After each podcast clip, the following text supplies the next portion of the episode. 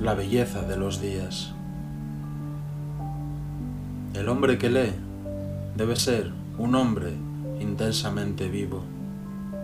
El libro debe ser como una bola de luz en nuestra mano. Ahora es el tiempo de vivir, para lo mejor y para lo peor.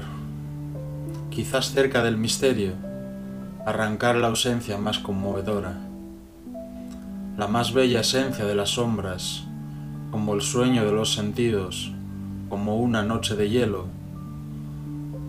Se van con mis pensamientos los llantos cerca del puente. Vivir en el cielo y no creer en nada. ¿El cielo creía? ¿En qué no creía? En él. En las últimas horas vivo en el grado más alto de la tristeza sobre la pirámide de las lágrimas.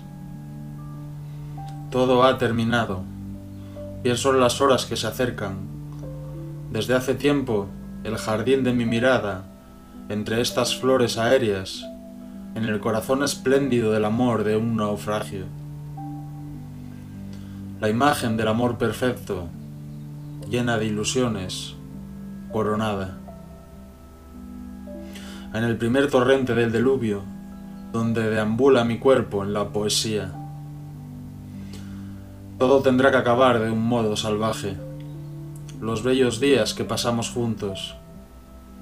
Me dices que estos versos son oscuros y a la gente le gusta hablar sencillamente. Vivir en las sombras tiene más encanto que el día. Tiene la noche de estrellas. Lee mi luz en tus ojos y no en las sombras.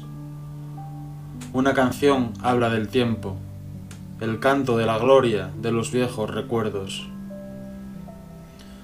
Más triste que las lágrimas, vivo en el azul cielo y en las estrellas en mi noche.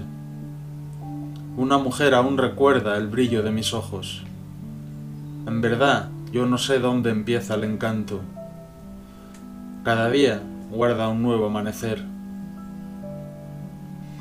un extraño día que se alza cada mañana, con sus grandes ojos en la primavera de los cerezos.